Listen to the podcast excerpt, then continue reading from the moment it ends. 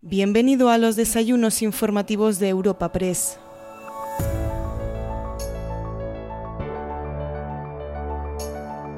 Comenzamos un nuevo capítulo de los Desayunos Informativos Madrid para recibir al consejero de Vivienda, Transportes e Infraestructuras de la Comunidad de Madrid, Jorge Rodrigo. Este episodio llega a tus oídos gracias al patrocinio de Fujitsu, Grand Thornton, Ibercaja, Meeting Place Castellano 81 y Valdecarros Madrid. A continuación, podremos escuchar la bienvenida a todos los asistentes y la apertura del encuentro de la mano de Asís Martín de Caviedes, presidente ejecutivo de Europa Press, quien ha dado paso al ponente protagonista de este desayuno informativo Madrid, el consejero de Vivienda, Transportes e Infraestructuras de la Comunidad de Madrid, Jorge Rodrigo. Tras su exposición inicial en nuestra tribuna informativa, charlará con la delegada de Europa Press en la Comunidad de Madrid, Cristina de la Rica.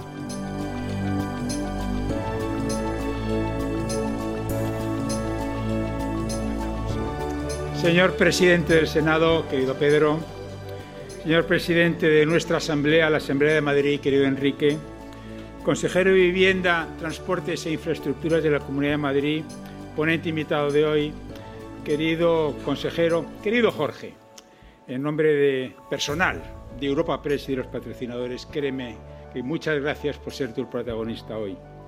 Consejeros del Gobierno de la Comunidad de Madrid de Educación, de Medio Ambiente y Agricultura y de Presidencia y Justicia y consejeras de Sanidad, Familia y Asuntos Sociales. Presidenta del Tribunal de Cuentas, presidente del Pleno del Ayuntamiento de Madrid, cuesta veros a todos, presidente, diputados y senadores, diputados y diputadas a la Asamblea de Madrid, concejales al Ayuntamiento, secretario general del Partido Popular de Madrid, alcaldes, autoridades, queridas amigas y queridos amigos, Nuevamente, muchas gracias, querido Jorge, por ser tú nuestro protagonista. Voy a hacer una, iba a decir breve, pero no es nada fácil hacer una breve reseña curricular tuya. Créeme que me ha costado bastante esfuerzo. Pero vamos a ello. Jorge Rodrigo Domínguez es licenciado en Derecho por la Universidad Complutense de Madrid. Tiene un máster de asesoría jurídica de empresas por la Universidad Pontificia de Comillas y diversos programas de gestión pública tanto por el IES como por y CADE. Su actividad en la Administración Pública del Ayuntamiento de Madrid, nuestro ayuntamiento, es muy amplia. Voy a intentar resumirla, a ver cómo me sale. Entre los años 98 y 2000 fue técnico jurídico del Instituto Municipal de Empleo. Seguidamente, entre los años 2001 y 2000, director adjunto de Cultura, Juventud y Deporte del Distrito Municipal de Salamanca, pasando del 2003 hasta el 2007 a la gerencia del Distrito Municipal de Hortaleza, entonces, del 2007 al 12 fue gerente de movilidad y en el año 12 actuó de coordinador general de circulación del área de seguridad del Ayuntamiento de Madrid. En 2012 fue nombrado director gerente de Madrid Espacios y Congresos, pasando seguidamente a ocupar la responsabilidad de desarrollo de negocios de aparcamientos urbanos, sistemas y servicios, Sociedad Anónima. Estamos ya en el 2019, cuando abandona el ámbito del ayuntamiento para pasar al ámbito de la Comunidad de Madrid al ser elegido diputado de la Asamblea, nombrado vicepresidente primero de la Mesa en el año 20, habiendo estado al frente de la dirección de relaciones con la Asamblea en los dos años anteriores. Con anterioridad, volvemos al año 2015, entre el 2015 y el 18 fue coordinador del Gabinete de Presidencia de la Comunidad de Madrid. Y como todos conocemos, pues, lo he conseguido. ¿eh? Como, todos, como todos conocemos, fue nombrado por la presidenta, nuestra presidenta Isabel Díaz Ayuso, consejero de Vivienda, Transportes e Infraestructuras el pasado mes de junio del 23, cargo que ocupa en la actualidad. Nuevamente, querido Jorge, de verdad, muchas gracias y por favor, ocupa tú la tribuna. Gracias. difícil, ¿eh? Muchísimas gracias. Muchísimas gracias. Bueno, muy buenos días a todos. Muchísimas gracias por acompañarnos en el día de hoy. En primer lugar, agradecer al presidente de Europa Press, a Sis Martín de Caviedes, esta presentación tan cariñosa. Muchísimas gracias por acogernos en tu casa y especialmente por haberme invitado a poder estar en este pequeño desayuno en el día de hoy. Presidente del Senado, Pedro Royán, muchísimas gracias por acompañarnos. Presidente de la Asamblea, don Enrique Osorio. Presidenta del Tribunal de Cuentas, doña Enriqueta Chicano consejeros y compañeros del Gobierno de la Comunidad de Madrid, Gracias a todos por estar hoy, aquí. Diputados de la Asamblea de Madrid, concejales del Ayuntamiento de Madrid, secretario general del Partido Popular de Madrid, mi querido Alfonso Serrano, portavoz del Grupo Parlamentario de la Asamblea de Madrid, Carlos Díaz Pache, patrocinadores, alcaldes de los diferentes municipios de nuestra región, empresarios, medios de comunicación, Querida delegada de Europa Press Madrid, Cristina de la Rica, muchísimas gracias. Señoras y señores, muchísimas gracias por acompañarnos en el día de hoy. Es un inmenso honor dirigirme a todos ustedes en este prestigioso foro que organiza Europa Press, que se está consolidando como un referente en los temas que importan en nuestra región. Agradezco su invitación, la amable presentación de Asís que me ha hecho hace unos minutos y también me gustaría agradecer a todos los patrocinadores de este evento por la organización de estos encuentros que son tan relevantes. Quiero aprovechar esta oportunidad para hacer un reconocimiento expreso a la labor imprescindible que realizan los medios de comunicación como elemento de relato noticioso, de búsqueda de la verdad y como parte de un sistema de contrapesos y de control del poder hoy más necesario que nunca. El compromiso que ustedes tienen con la información es el mismo que yo siento respecto a las cuestiones que se me han encomendado gestionar, como corresponde a una consejería con competencias muy relevantes vinculadas a la calidad de vida de todos los madrileños. Y las asumo con vocación de servicio, sabiendo que mejorar el acceso a la vivienda y aumentar la movilidad de los madrileños es una forma de hacer también más libre y más justa nuestra región. No en vano, ambas cuestiones son prioridades del Gobierno de la Comunidad de Madrid en esta legislatura que apenas acaba de, comenzar hace un semestre. Así lo pone de manifiesto el presupuesto recién aprobado para el ejercicio 2024, que permite a mi consejería gestionar cantidades históricas. Gestionamos un 11% del total regional más de 3.000 millones de euros, que representan casi un 40% más que en las cuentas anteriores, con cifra récord tanto para vivienda como también para el transporte. Para ello, la vivienda no solo es una prioridad de acción del Gobierno para toda esta legislatura, como he reiterado en diversas ocasiones nuestra presidenta Isabel Díaz Ayuso, sino que es una auténtica preocupación basada en un problema real que la Comunidad de Madrid comparte con la sociedad madrileña. Un problema y una preocupación frente a los que estamos dando la batalla por muchas razones, pero fundamentalmente porque la vivienda, además de una necesidad básica de todo ser humano, es un elemento nuclear para el desarrollo de cualquier proyecto vital. Y no nos lo pone nada fácil un contexto enormemente preocupante, con cuatro amenazas que se ciernen sobre ella. Las graves cifras de inflación, el aumento de los costes de producción, las subidas de los tipos de interés y, por último, la inseguridad jurídica de algunas de las normas que tenemos en vigor, empezando por la ley de vivienda que ha impulsado el Gobierno de Pedro Sánchez y que la Comunidad de Madrid, como saben, tiene recurrida ante el Tribunal Constitucional.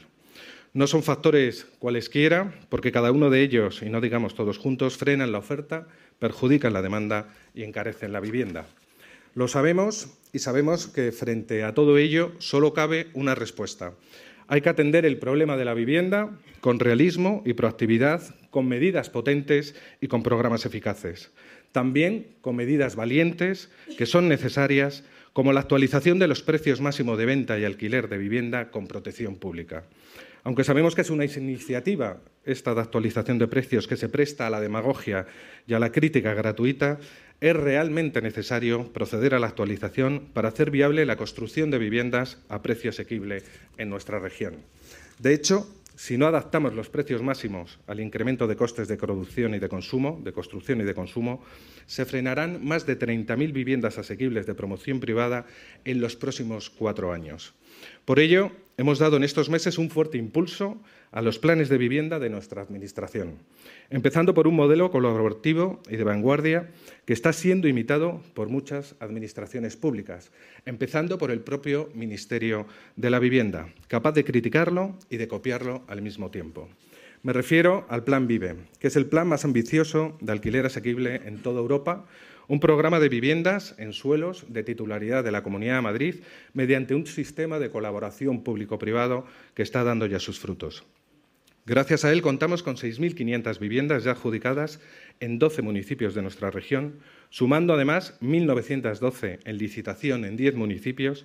Hemos terminado 274 más en Alcorcón, que ya se están comercializando, y tenemos además 209 en Tres Cantos y 300 en Alcalá de Henares. Estamos hablando de un plan muy positivo para la región, que en total va a arrojar un saldo de 8.500 viviendas, la mejor prueba de que somos la Administración que más vivienda y que más vivienda asequible está construyendo en toda España. También trabajamos en otras iniciativas como el plan Mi Primera Vivienda, donde valoramos y avalamos a menores de 35 años facilitando el acceso a una hipoteca con una financiación que puede ser superior al 80% del inmueble, pudiendo llegar hasta el 95%. Sumando las convocatorias de los ejercicios 2022 y 2023, hemos invertido más de 36 millones de euros y de su éxito da fe la adhesión este pasado mes de agosto de cuatro entidades financieras más a las tres que ya venían colaborando con esta iniciativa. Un plan con el que ya hemos superado la cifra de más de mil jóvenes beneficiados. Y aprovecho esta oportunidad para dirigirme, en este caso, a la entidad Ibercaja, que nos acompaña hoy, que es uno de los patrocinadores, para agradecerle en su nombre a las siete entidades que están participando y que están colaborando en este plan tan importante para nosotros. Y en este semestre de legislatura intenso tengo que referirme sin duda a la Agencia de Vivienda Social que ha finalizado y entregado 105 viviendas en cuatro municipios y que también ha puesto en marcha un proyecto de 33 millones de euros para construir 185 pisos de protección pública en régimen de alquiler asequible en los distritos de Puente de Vallecas y Villa de Vallecas y otros 180 pisos en Majadahonda, donde acabamos de colocar la primera piedra. Contamos también con un programa de apoyo a los jóvenes, como es el Plan Solución Joven, que desarrolla en parcelas propiedad de la Comunidad de Madrid un nuevo modelo residencial con unas 1.200 viviendas de alquiler con construcción industrializada de uno o dos dormitorios. También tenemos varias líneas de ayudas al alquiler de vivienda habitual y permanente para jóvenes y personas en situación de vulnerabilidad sobrevenida. Programas de intermediación, como saben, para fomentar el alquiler como el Plan Alquila y Alquila Comparte, que dinamizan el mercado conectando viviendas disponibles con demandantes de vivienda en alquiler en condiciones de seguridad jurídica. Y, por último, un sistema de ayudas de rehabilitación y de accesibilidad y un plan regional de ascensores que está dotado con más de 52 millones de euros. Un modelo de ayudas en el que disponemos de un amplio catálogo que tenemos que dar a conocer más y mejor porque arroja unos excelentes datos de gestión. Como ocurre en el ámbito del transporte, otro aspecto fundamental, de la vida de las personas y un parámetro y motor de la calidad de vida de todos los madrileños. Un ámbito competencial que es un emblema de gestión en la Comunidad de Madrid, en el que tenemos que aprovechar las oportunidades de transformación y modernización que se nos están presentando. Con diálogo y con proyectos claros y reconocibles, combinando el realismo con la ambición, estamos trabajando para mejorar una situación que consideramos que es óptima.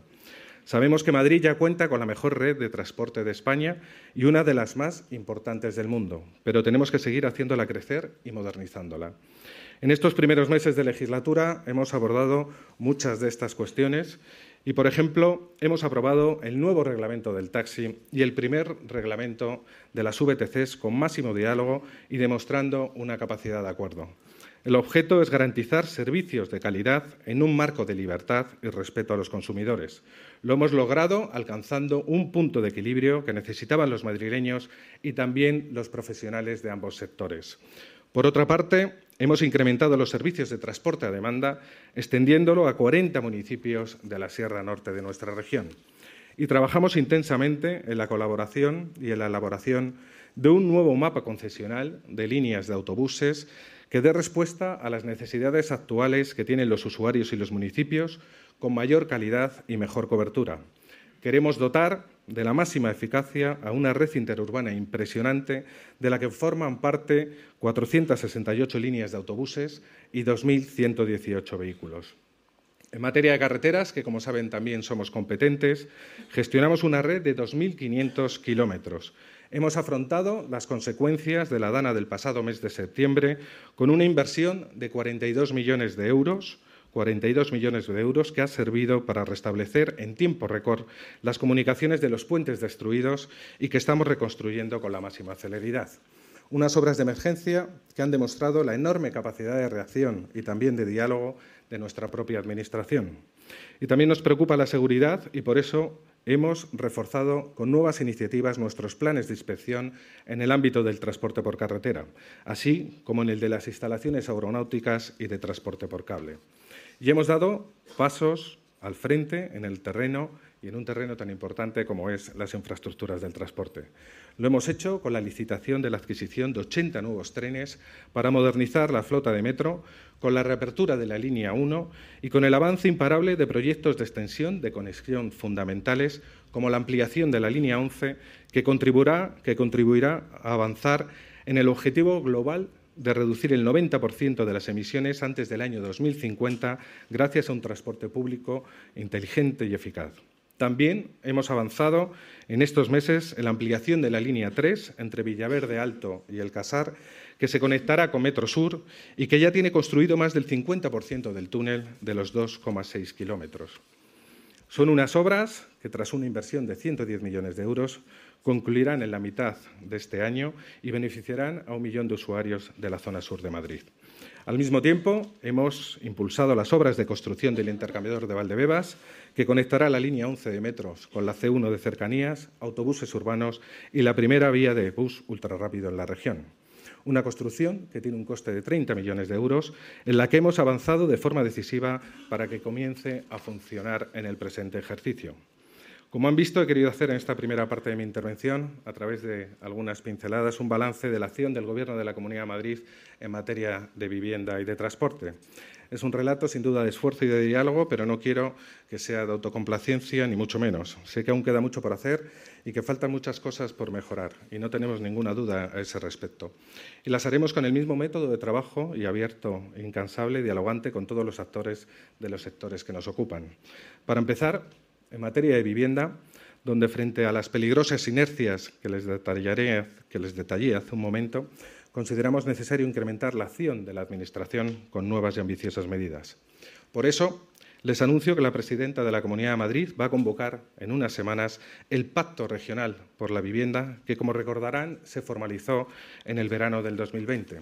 Su misión es coordinar los ámbitos público y privado movilizando recursos disponibles para proponer un amplio abanico de acciones, de medidas y oportunidades. Es un foro pensado para el encuentro de nuestra Administración con la sociedad civil, del que tienen que salir nuevas iniciativas que nos ayuden, sin duda, a incrementar y reforzar el esfuerzo que está realizando la Comunidad de Madrid en esta materia fundamental que es la vivienda. El Pacto Regional va a ser, de hecho, el escenario en el que vamos a reforzar todas nuestras medidas de vivienda, enfrentándonos a los problemas antes que les he enumerado antes. Y lo vamos a hacer desde seis objetivos que consideramos que son irrenunciables y muy importantes para la propia Administración y para todos nosotros. En primer lugar, incrementar la oferta de la vivienda, tanto pública como privada, recuperar la confianza y la seguridad jurídica, generar suelo para nuevas viviendas, impulsar la emancipación de nuestros jóvenes, flexibilizar el urbanismo de una manera mucho más eficaz y, por último, potenciar la colaboración público-privada. Para ello, vamos a reforzar nuestra apuesta por la, por la llamada construcción industrializada. Es un método de edificación que aporta importantes avances respecto al método tradicional, ya que mejora los tiempos de ejecución en más de un 30%, introduce procesos de automatización, disminuye el consumo de agua y energía, genera menos emisiones y residuos y facilita la incorporación de la mujer a este sector laboral. Un modelo eficiente en el que les anuncio que nuestra intención es crear el primer y mayor hub de construcción industrializada de España. Nuestra ambición es que las constructoras y promotoras se instalen en Madrid, porque aquí disponemos de parques tecnológicos adecuados y también de numerosas sinergias en el ámbito de las comunicaciones, de los servicios y de las universidades. Además de la convocatoria del Pacto Regional, y en paralelo a ella y a las iniciativas que surjan de la misma, vamos a seguir incrementando la oferta de vivienda de la Comunidad de Madrid que ya tenemos en marcha. El Plan Vive finalizará 4.000 viviendas en 2024, pero son más de 1.000 las que vamos a iniciar y casi 2.000 las que tenemos en licitación. A ellas hay que sumar las 1.200 viviendas del Plan Solución Joven y las 1.576 viviendas nuevas de la Agencia de Vivienda Social, con las que vamos a incrementar el parque de vivienda pública regional. Contamos para ello con un gran presupuesto, nada menos que 152 millones para la Agencia de Vivienda Social, un 22% más que en el ejercicio anterior, y 320 millones para la Dirección General de Vivienda, un 264% de incremento nada menos. Como ven, es un intenso trabajo el que tenemos por delante. A él se unirán los esfuerzos que vamos a desarrollar, por supuesto, en los próximos meses en nuestras competencias de transporte, donde contaremos con innumerables proyectos de mejora. Es el caso de Metro de Madrid, donde seguiremos modernizándolo y haciéndolo más accesible e inteligente, también ampliando su red, una de las más extensas del mundo. Antes les hablaba de la línea 3 y de la línea 11, no son las únicas que van a crecer este año. En 2024 tenemos previsto licitar y adjudicar las obras de prolongación de la línea 5 desde la Alameda de Osuna hasta la estación Aeropuerto de Barajas T1, T2 y T3. Un proyecto importante en el que invertiremos 209 millones de euros para que la ciudad de Madrid cuente con un nuevo acceso directo al aeropuerto a través de una de las líneas más utilizadas con 72,2 millones de viajeros al año. También se ha comenzado la redacción del estudio informativo y proyecto constructivo para la nueva línea Madrid-Nuevo Norte, una línea completamente automatizada que atenderá al desarrollo urbano del norte de la ciudad. Y respecto a los intercambiadores, además de la finalización de este año del intercambiador de Valdevedas, como les he dicho anteriormente, daremos un fuerte impulso a los proyectos de los intercambiadores de Conde de Casal, Legazpi y Chamartín. Vamos a poner en marcha nuevos beneficios para los usuarios del transporte público, unificando la tarifa del billete sencillo de Madrid y creando un nuevo título gratuito para aquellas personas con una discapacidad o más del 65%. En el ámbito del taxi, extenderemos el transporte a demanda a 35 localidades del suroeste y sureste de la región, con una inversión de 1,2 millones de euros. Asimismo, este ejercicio, en el que vamos a destinar 221 millones de euros a carreteras, aprobaremos la primera estrategia de seguridad viaria de la Comunidad de Madrid con un horizonte 2030, una planificación integral y completa en la que queremos poner el foco y hacer hincapié en la seguridad de nuestros motoristas. Estamos trabajando, como saben, también en un ambicioso plan de carreteras 2025-2032 que junto a las previsiones viarias para el futuro inmediato incluirá una red básica de vías ciclistas. Ya contamos, como saben, con la Estrategia de Conservación y Mantenimiento 2023-2026, que implica una inversión total de más de 204 millones de euros. Y, por supuesto, vamos a abordar proyectos específicos de obras como el ensanche y la mejora de la M123 de Algete al Alpardo o la remodelación del enlace de la M224 con la M300 en Torrejón de la Alameda, que mejorarán sin duda mucho la seguridad viaria en estas dos zonas. Pero sobre todo, de forma muy especial, y este es un anuncio que quiero subrayar, vamos a abordar el tercer carril de la M607 en el tramo que une Tres Cantos Norte y la variante sur de Colmenar Viejo.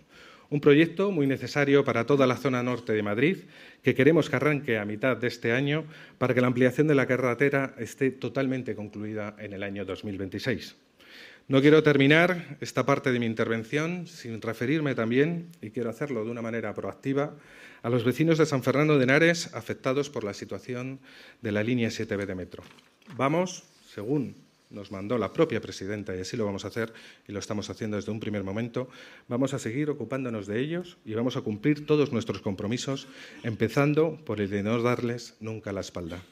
Señores y señoras, todos los proyectos que ofrecemos son proyectos que estamos ejecutando con determinación, pero necesitamos la colaboración de todos. Es evidente que en materia de vivienda queremos que otras administraciones se unan a nuestro compromiso. Para empezar, con sentido de Estado y con lealtad institucional y para seguir desechando las promesas vacías. Es imprescindible que el Gobierno de la Nación, el Gobierno de Pedro Sánchez, reduzca la carga fiscal que sufre la vivienda. También que derogue la ley de vivienda que tenemos recurrida por ser contrario al marco competencial vigente, al libre mercado y al derecho a la propiedad, y porque sus planteamientos están equivocados, ya que están frenando todos los aspectos de la vivienda. Y queremos también que se, impulse, que se impulse por parte de la Administración General del Estado una ley para desalojar a los ocupas en 24 horas, una reivindicación del Partido Popular y que también se hace eco esta Administración que represento. En Madrid, respecto a este asunto, ya disponemos de una oficina que atiende al ciudadano y que da visibilidad a un asunto tan importante en el que no cabe ni el negacionismo ni el apoyo a sus causantes. En materia de transportes también necesitamos que el Gobierno dé un paso adelante. No nos importa que nos bloqueen en Twitter si a cambio desbloquean algunas de las inversiones que tienen pendientes. La aportación del Estado a la financiación del transporte público en nuestra región es claramente insuficiente. Lleva diez años estancada, diez años congelada, con aportaciones que rondan 126 millones, que representan tan solo el 6% de las necesidades que tiene el Consorcio Regional de Transportes de Madrid.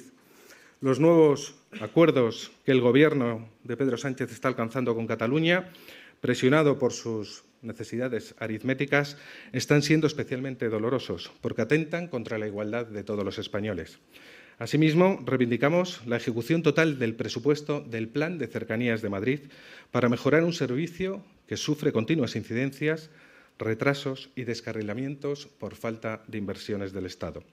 También reclamamos proyectos claros, un calendario y presupuesto para la ejecución de ampliaciones que se van retrasando en las autopistas del Estado. Y en relación al aeropuerto de Barajas, queremos que se sustituyan los anuncios recalentados por proyectos detallados, calendarios concretos e inversiones segregadas, porque los madrileños no quieren estrategias de poder ni juegos de tronos, sino planificaciones transparentes de movilidad y, sobre todo, de transportes.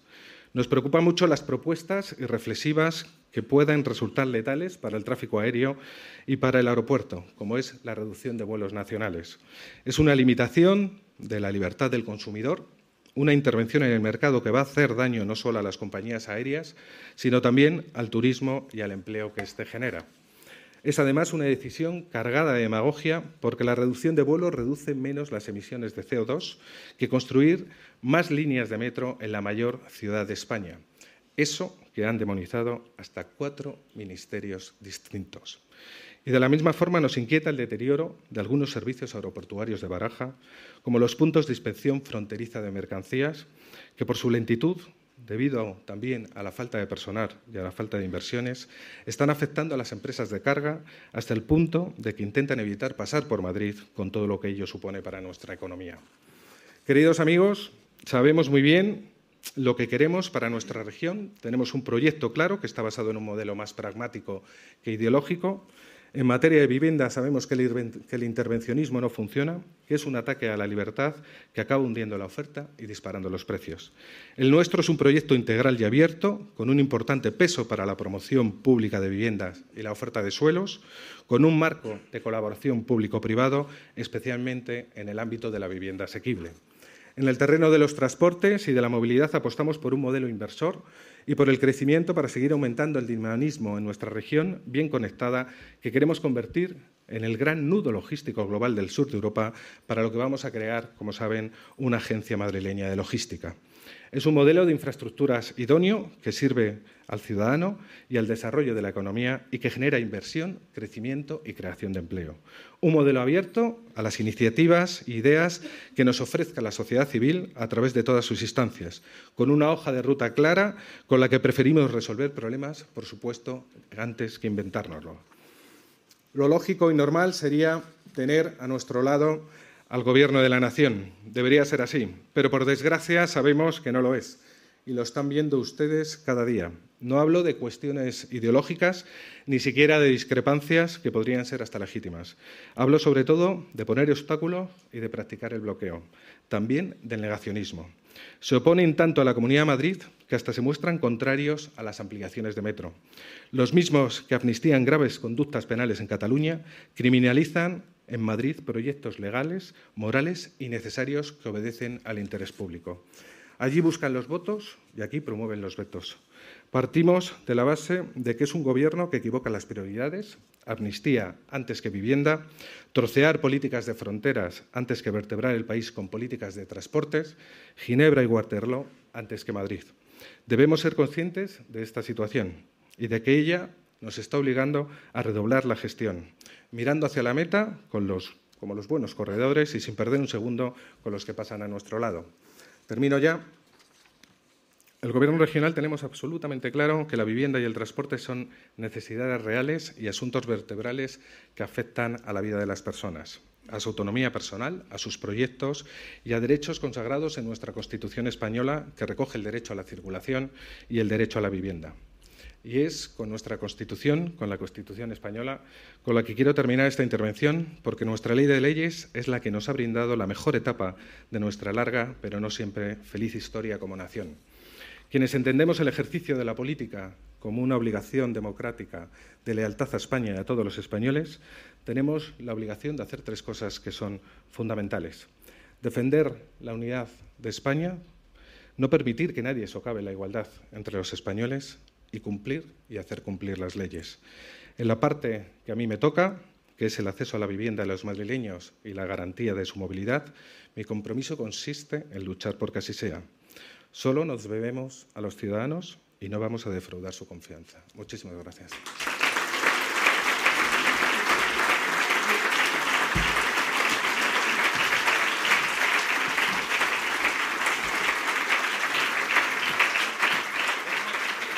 Buenos días. Buenos días a todos. Muchas gracias, consejero, y bienvenido a los Desayunos Madrid. Su consejería abarca aspectos clave, usted ya lo ha dicho, en el desarrollo de la región, infraestructuras, transporte y vivienda, una cuestión que preocupa mucho a los madrileños. Vamos a hablar de todo ello. Nos pueden enviar cuestiones a preguntaseventos.europapress.es. Vamos a hablar de, empezar por la vivienda. Usted ha dicho que es una prioridad y una necesidad real y nos ha anunciado aquí la próxima convocatoria del Pacto Regional por la Vivienda. ¿Qué esperan que aporte este pacto de la mano del sector privado en la oferta inmobiliaria en la región y en qué se va a traducir ese hub de construcción industrializada del que nos ha hablado? Bueno, como saben, muy buenos días de nuevo. Eh, como saben, el Gobierno de la Comunidad de Madrid en su día ya, en el año 2022, eh, constituyó el Pacto Regional por la Vivienda, que es una iniciativa que tenemos desde la Consejería de Vivienda, Transportes e Infraestructuras con un fin fundamental y importante para nosotros, escuchar a la sociedad civil, escuchar a muchos de los que hoy nos están acompañando en este desayuno para saber y que nos ayuden a tomar las medidas necesarias para resolver el problema de la vivienda. Un problema del cual somos realistas, sabemos que existe, no solo en Madrid, sino a nivel nacional y nivel europeo, y necesitamos articular todas las medidas necesarias para intentar solventar el mismo. Y para eso queremos contar con la sociedad civil, con todas las empresas que se dedican al sector, promotores, cooperativas y escucharles. Escucharles con el fin de que nos den esas iniciativas o que nos aconsejen de qué es lo que tenemos que hacer desde la Administración pública para solventar el problema de la vivienda. Queremos escucharles sobre todo con un objetivo fundamental que es el de crear oferta, construir viviendas. Siempre que construyamos vivienda y generemos oferta, vamos a tener la oportunidad de que bajen los precios. Y hasta que no consigamos eh, revertir esta situación, va a ser muy difícil seguir adelante en las políticas de vivienda.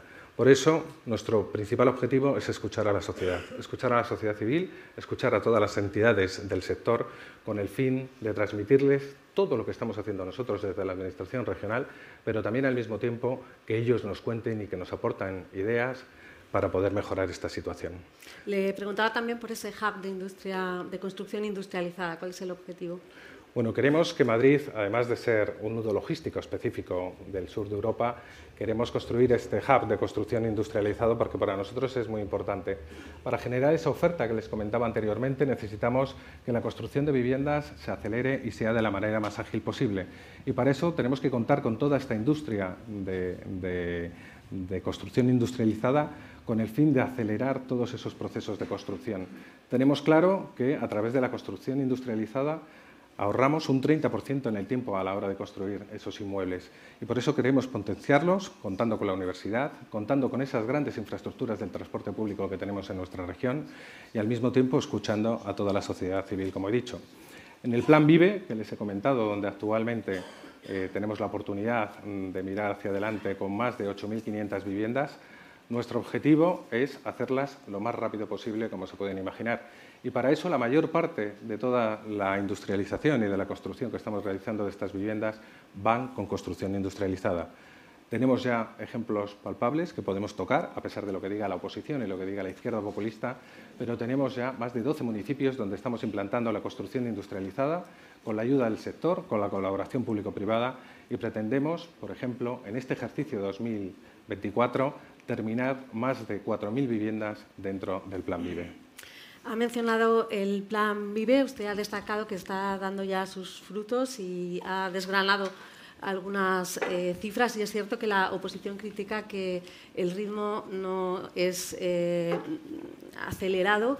Eh, ¿Puede decirnos cuál va a ser el nivel de ejecución de este plan Vive durante todo el mandato?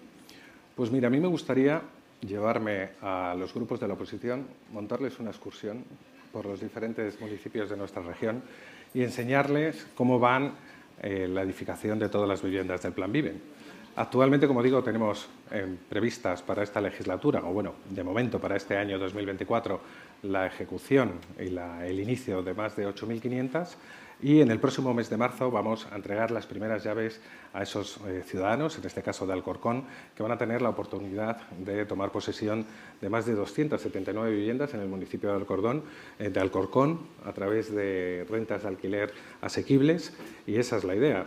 Nosotros vamos a seguir construyendo, tenemos una previsión 8.500 y cuando termine la legislatura intentaremos llegar, siempre que tengamos y tengamos la oportunidad de adquirir suelo y tengamos la oportunidad de conseguir suelo también a través de, los diferentes municipios, construir el mayor número de vivienda asequible en alquiler, eh, que realmente ahora mismo en Madrid lo estamos consiguiendo porque somos la comunidad, la región de España que más vivienda pública está ejecutando.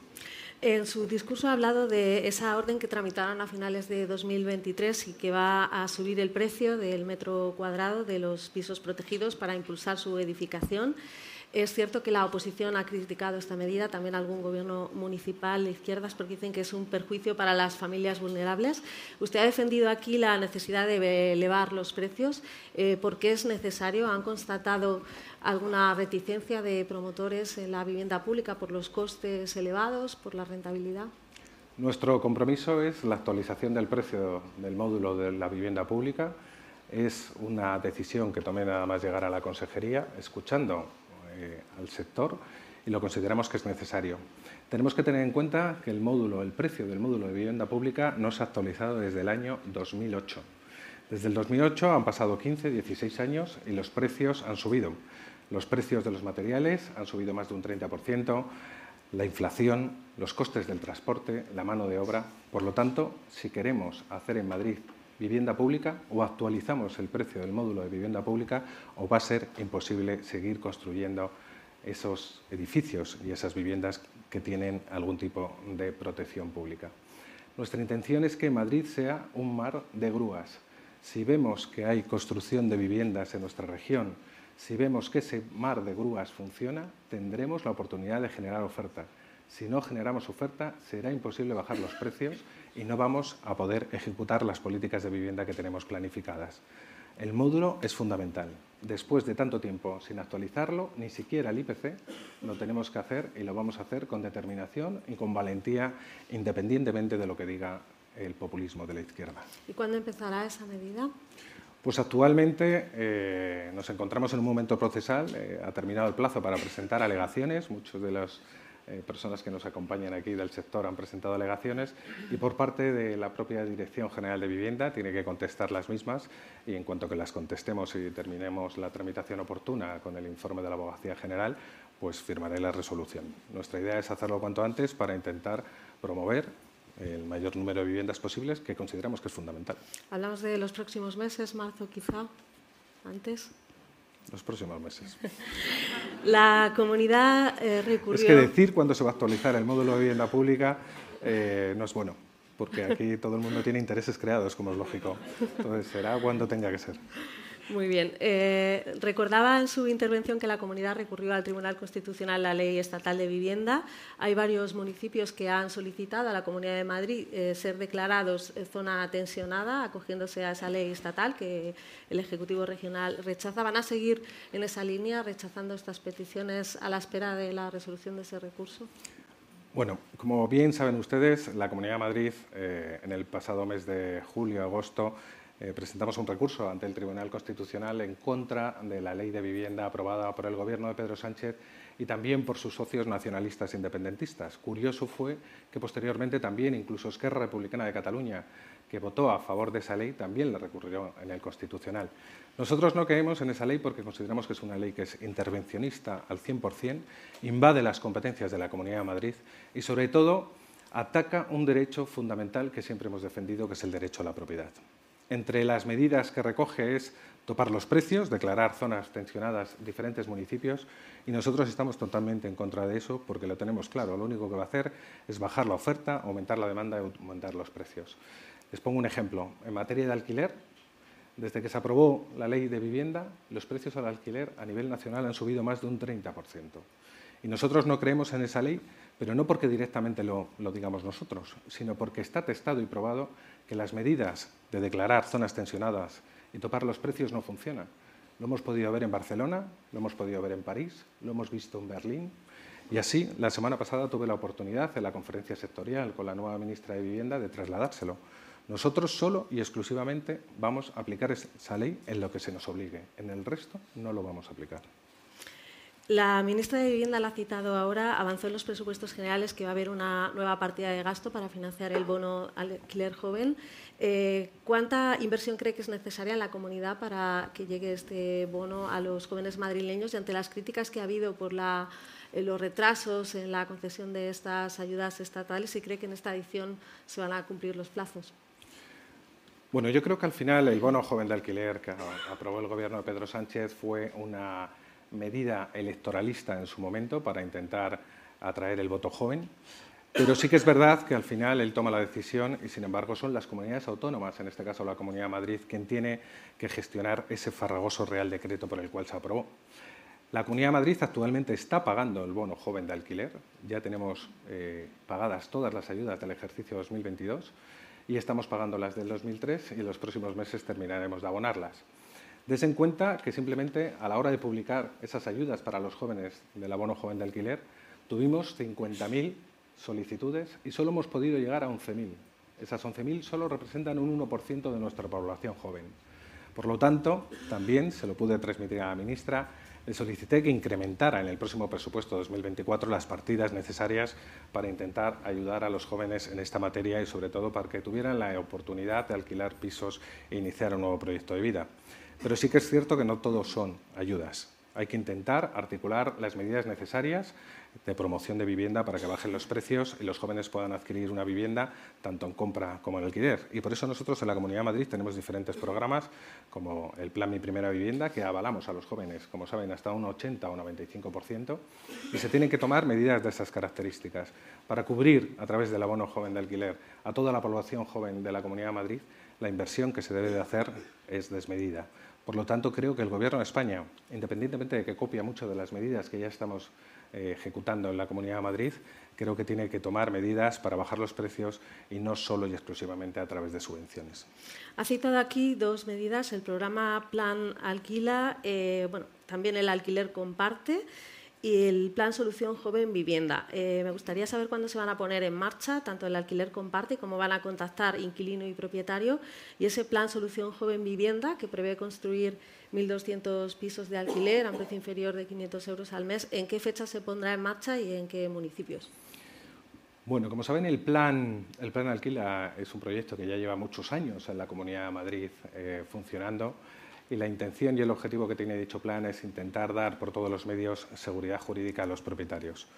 Es una colaboración público-privada directamente por parte de la Dirección General de Vivienda, donde ponemos en contacto al propietario que trae un piso directamente a la Administración y al joven o a la persona que quiera alquilar con todas las garantías y la seguridad jurídica. Nosotros estamos trabajando para ampliar y mejorar las condiciones de ese plan alquila con el fin de dar una mayor seguridad jurídica a los propietarios que quieren sacar en el mercado sus viviendas, con el fin de que tengamos un mayor número de viviendas a disposición de todos los ciudadanos madrileños. Junto al plan Alquila, eh, recientemente hemos puesto en funcionamiento, y lo estamos eh, terminando de detallar, el plan Alquila Comparte. Prácticamente los jóvenes que se emancipan y que se van a vivir solos, el 50% lo hacen en una vivienda en alquiler, pero el 30% es lo hace directamente en eh, pisos compartidos con otras personas. Se están produciendo una serie de hechos de inseguridad jurídica a la hora de ese alquiler de habitaciones y lo único que queremos nosotros es dar seguridad a esas personas que quieren alquilar habitaciones y que tengan la garantía que está la Administración detrás y que hay un propietario que es solvente, que es serio, que es responsable con el fin de dar esa garantía. Esa es nuestra idea. Lo que queremos hacer es tomar todas las medidas necesarias para crear seguridad jurídica para que los propietarios de vivienda saquen sus pisos en alquiler o en venta y sobre todo, como he dicho antes, vamos a intentar por todos los medios dar seguridad seguridad jurídica a los ciudadanos, que es esa inseguridad que está provocando actualmente la ley de vivienda para que tengamos un mercado que se mueva, que sea activo y, sobre todo, que esa competencia genere que tengamos la oportunidad de crear más oferta y que bajen los precios. Concréteme, le preguntaba por municipios y por cuándo se pondrá en marcha. Le voy a pedir brevedad, que tenemos muchos temas. Del, sí, de estos planes, sí. El plan ah, bueno, el plan Solución Joven. Bueno, el plan Solución Joven actualmente ahora estamos trabajando está en una etapa, por decirlo de alguna manera, de inicio, porque estamos intentando regular y, legalizar en cuanto a la modificación de los planes especiales urbanísticos de diferentes municipios. Eso lo estamos haciendo actualmente, no solo desde la Consejería de Vivienda, Transportes e Infraestructuras, sino que también lo estamos haciendo en colaboración con Carlos Novillos a través de su área de urbanismo. Y lo que necesitamos actualmente, ya tenemos el suelo determinado, tenemos que hacer unas modificaciones específicas del plan general en esos municipios y lo que queremos es empezarlo cuanto antes para dar la oportunidad a que esas personas, en este caso estos jóvenes que van a tener la oportunidad de beneficiarse de más de 1.200 viviendas, lo hagan cuanto antes. Eh, me voy a detener eh, rápidamente en el tema de la ocupación. Usted ha pedido hoy aquí que al Gobierno central que impulse una ley para desalojar ocupas en 24 horas. Es una reivindicación del PP. Eh, no sé si tiene datos de cuántas viviendas sociales en la Comunidad de Madrid han sido ocupadas y cuántas desalojadas. el Ejecutivo Regional eh, habilitó un teléfono para asesorar a gente mm, por esta, que sufrían estos eh, problemas. No sé qué, qué le parece la campaña eh, que presentó Marlaska ayer, en la que hablaba de autoprotección y de eh, bueno, no cortar suministros y eh, desaconsejaba enfrentarse a los ocupas.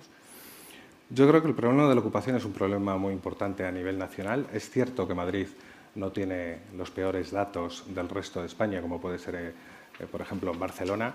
Y nosotros, en el Gobierno regional, siempre nos hemos comprometido para luchar con esa lacra de la ocupación. Hay distintas eh, o distintos tipos de ocupación directamente.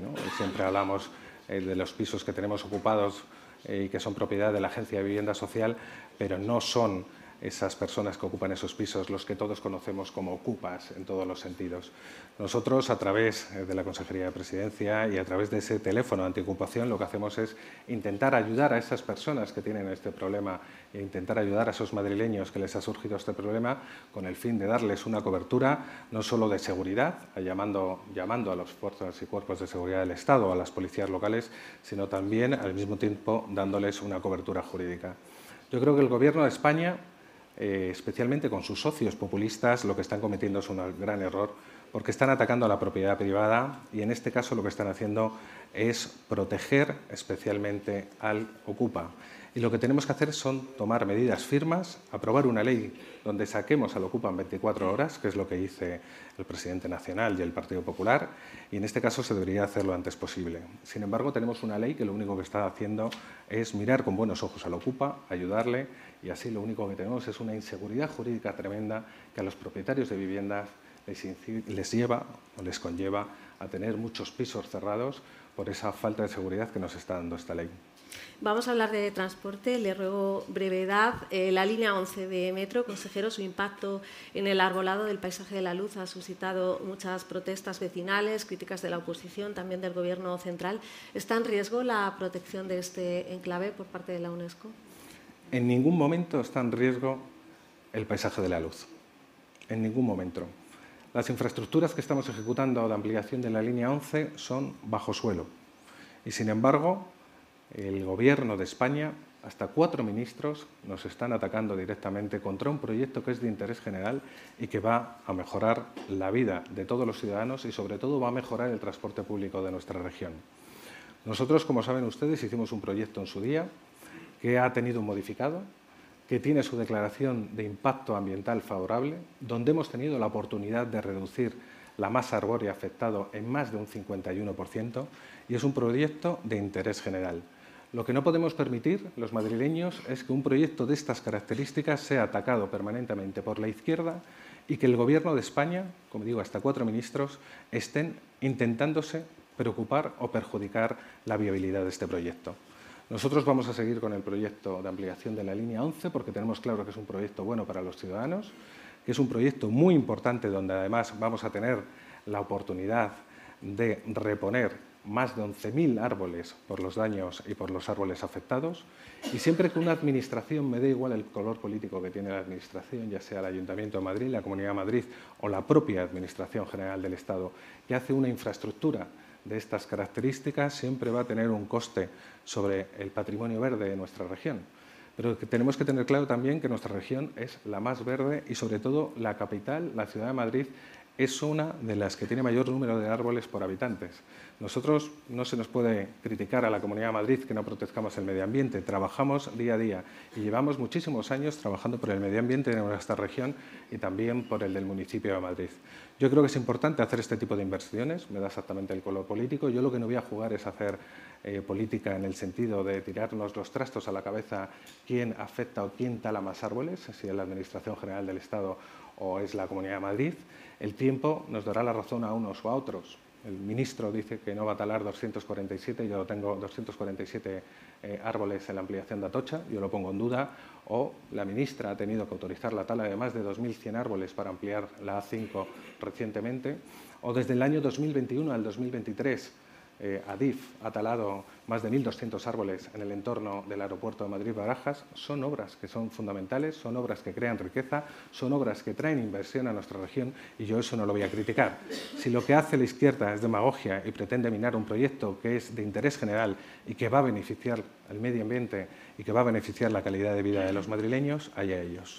Los restos arqueológicos eh, que se han encontrado en el Parque de Comillas, los vecinos piden que se eh, valoren. Eh, ¿Se va a proceder a un estudio? Bueno, nosotros como promotores de la infraestructura de ampliación de la línea 11 Madrid, tenemos un equipo de arqueólogos que están a pie de obra y que están tasando y viendo qué tipo de valor patrimonial surge si en el momento de perforar y excavar aparece algo que tenga gran relevancia o gran importancia. En ese caso, las cosas que aparecen directamente eh, por parte del equipo de, arqueología se remiten a la Dirección General de Patrimonio Cultural de la Comunidad de Madrid y lo que se hace directamente es valorarlo. Si tiene algún valor histórico, patrimonial o cultural, pues la Dirección General eh, de Patrimonio nos dirá qué es lo que tenemos que hacer con esos, con esos restos o con esos bienes que aparecen. Y nosotros haremos siempre lo que nos diga directamente los equipos arqueólogos y en este caso la Dirección General de Patrimonio Cultural. Eh, voy a pasar a preguntarle eh, alguna pregunta que nos ha llegado de compañeros. Mónica Tragacete, de 20 minutos, eh, le pregunta, acaban de licitar el contrato para adjudicar la redacción del proyecto de la futura estación de la línea 9 de metro que dará servicio a los desarrollos urbanísticos, los aijones y los berrocales. Esta es una estación en superficie que nos anunció Ayuso en este mismo foro. ¿Qué plazos de inicio de obras y de puesta en marcha eh, tienen para esta nueva estación?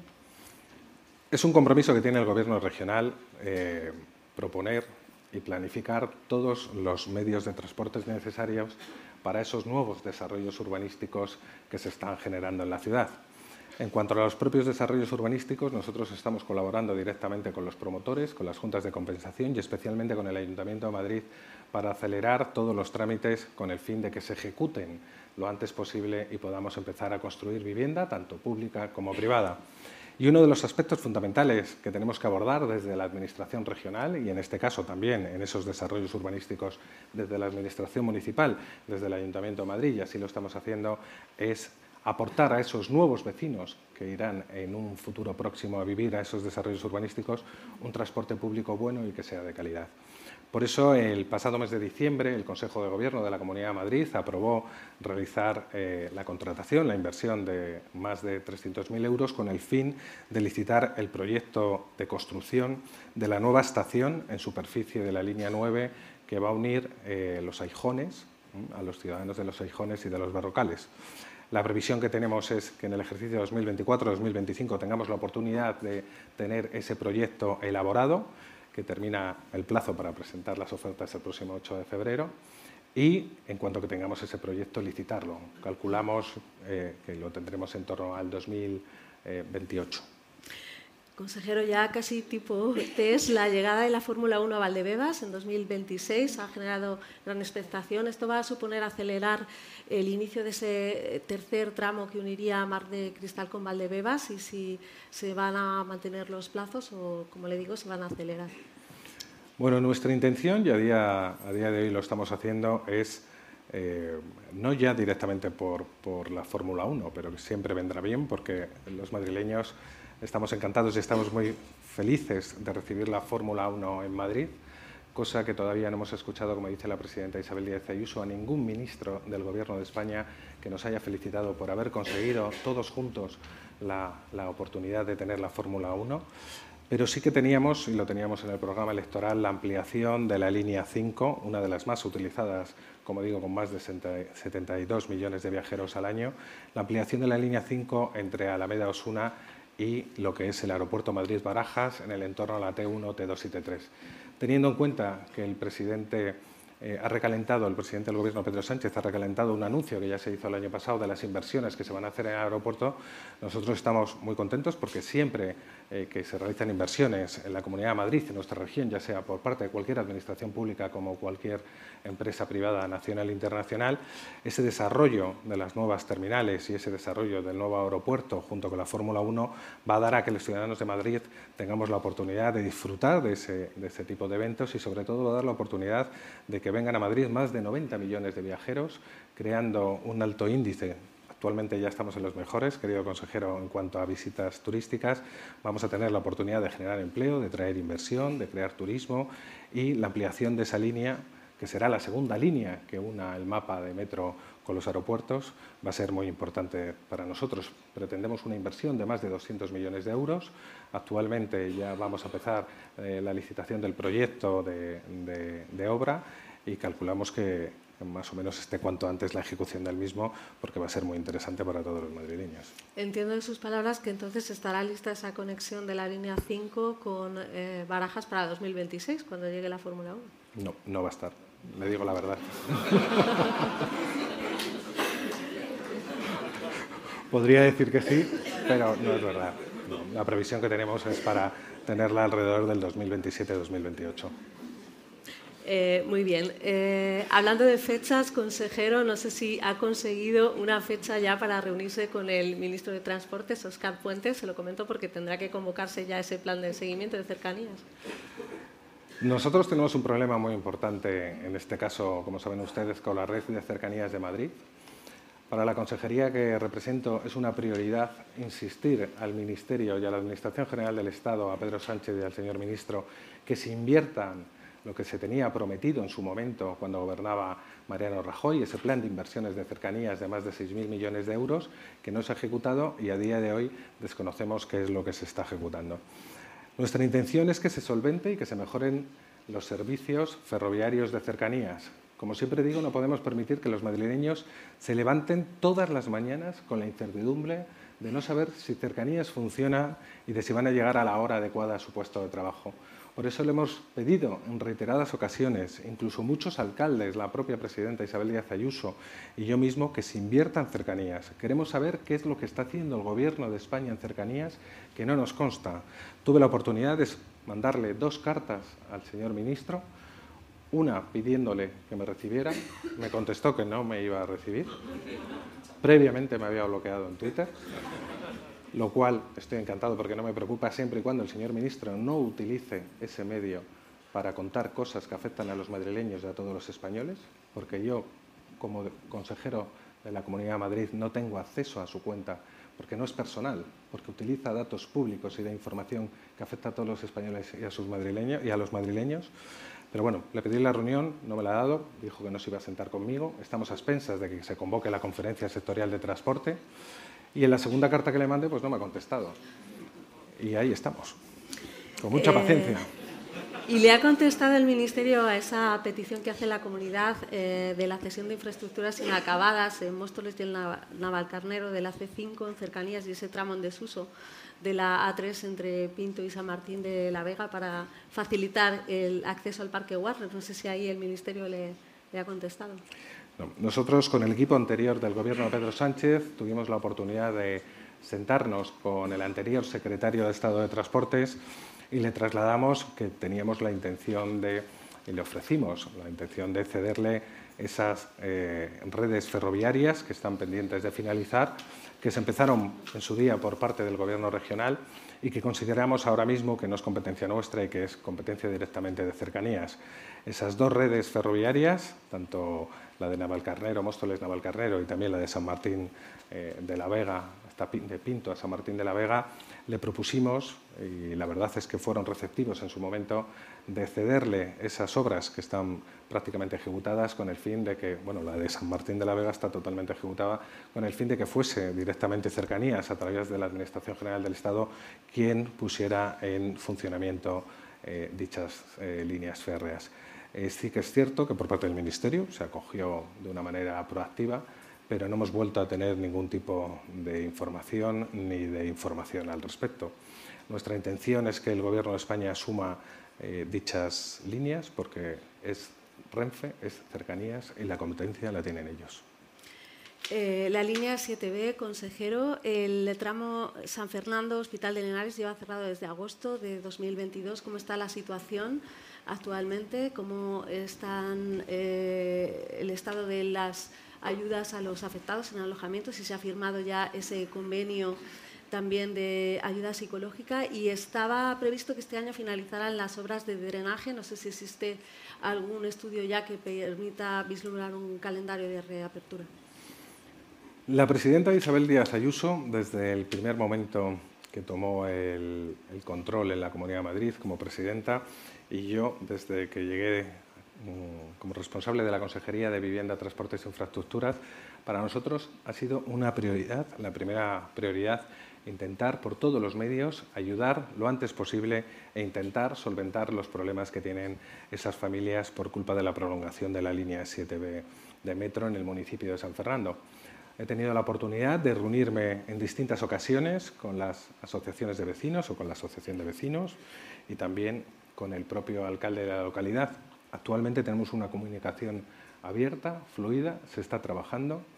Tenemos eh, la premisa y el compromiso eh, de intentar solventar esos problemas lo antes posible y todos los vecinos que actualmente se encuentran desalojados de sus viviendas están cobrando sus ayudas al alquiler, su manutención, su transporte, su guardamuebles, su mudanza y todos los vecinos que tienen que cobrar el expediente patrimonial que estamos resolviendo con la máxima celeridad lo están cobrando.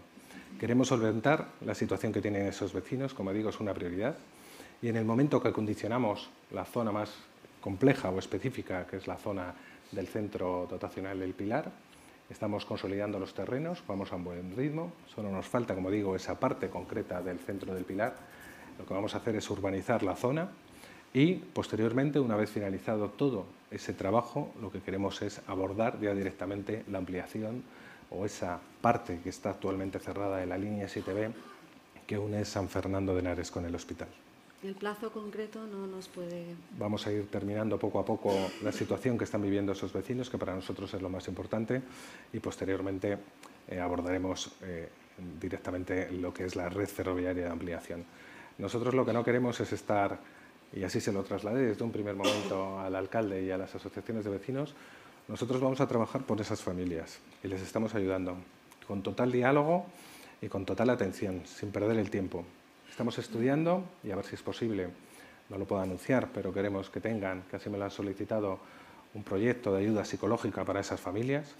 Tenemos la oportunidad, que lo vamos a hacer en los próximos días, de sacar una línea de ayudas a los comerciantes por los cuales se les ha afectado eh, a sus comercios las obras de ampliación de esa línea de metro. Van a tener la oportunidad de solicitar cada uno de los comerciantes eh, hasta un total de 50.000 euros por los daños causados y en eso estamos trabajando. Todas las demandas que hemos tenido de la Asociación de Vecinos y también del propio Ayuntamiento de Madrid las estamos atendiendo. Y las estamos atendiendo no solo nosotros, como Administración Regional, sino con la plena colaboración de los vecinos, de las asociaciones y, por supuesto, del Ayuntamiento de San Fernando. Nosotros no queremos hacer ningún tipo de política con este tema. Y así lo estamos haciendo y así me he comprometido desde el primer momento. Joaquín Varga Minaya le pregunta, me gustaría saber en qué estado se encuentra el hub logístico anunciado por Ayuso, en qué va a consistir, cuáles son los tiempos y qué participación tendrán las empresas. Bueno, como he dicho en mi intervención anteriormente, eh, el Partido Popular lo llevaba directamente en su programa electoral, eh, crear una agencia logística para la Comunidad de Madrid.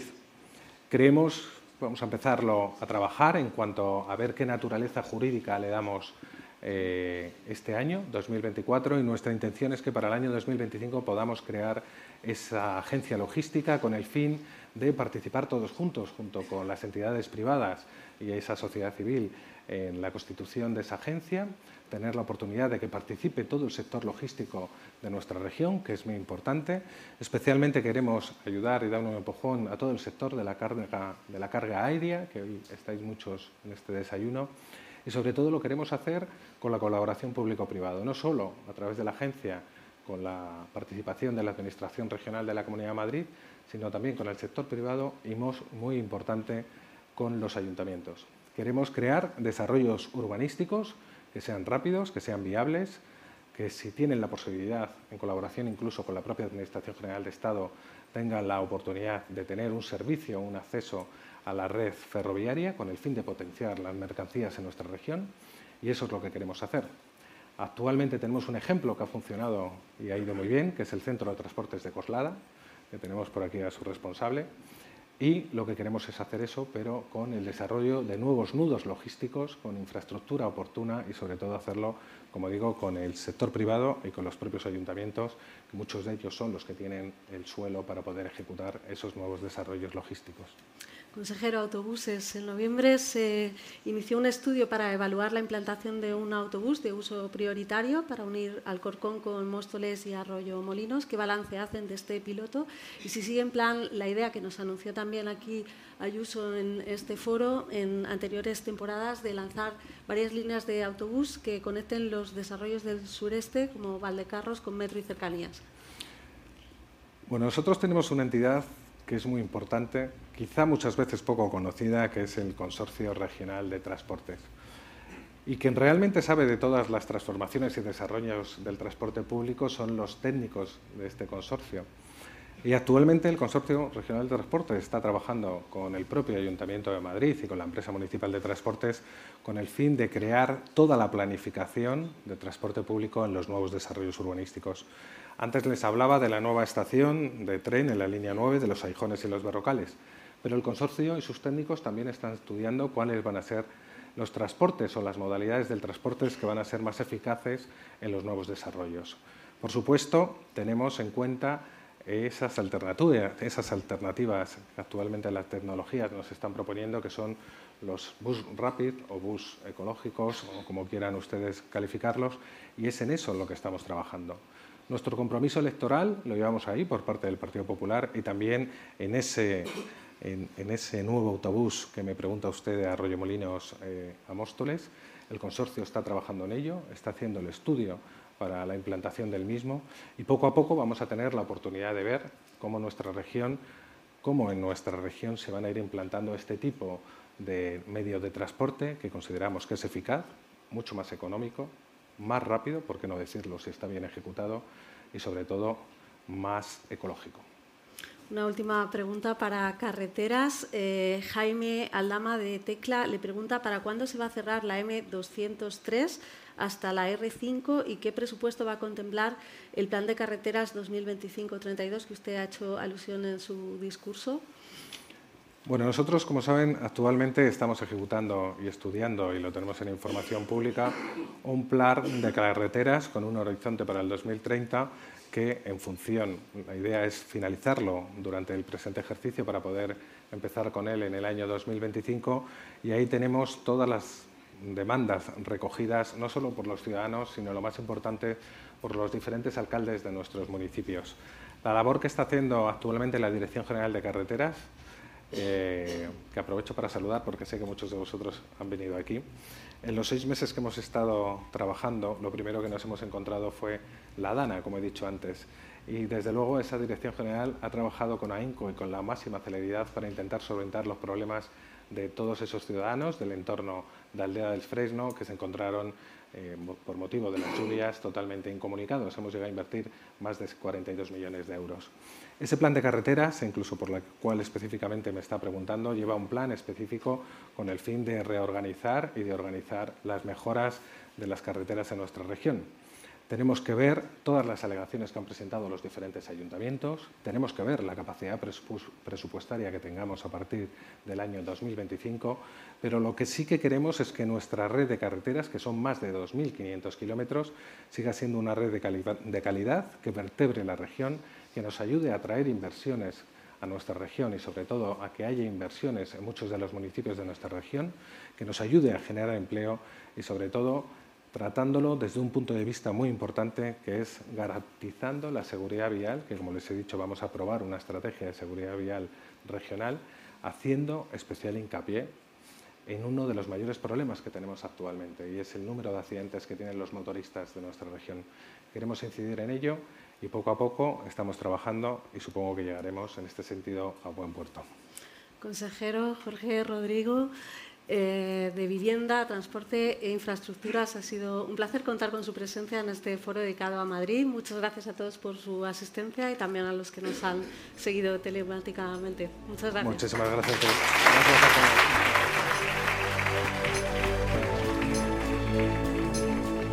Despedimos esta entrega de los desayunos informativos de Europa Press invitando a todos nuestros oyentes a descubrir el resto de episodios de este programa, así como los distintos podcasts de nuestra red a través de europapress.es barra podcast. Recuerda que puedes encontrar todos ellos en las principales plataformas de podcasting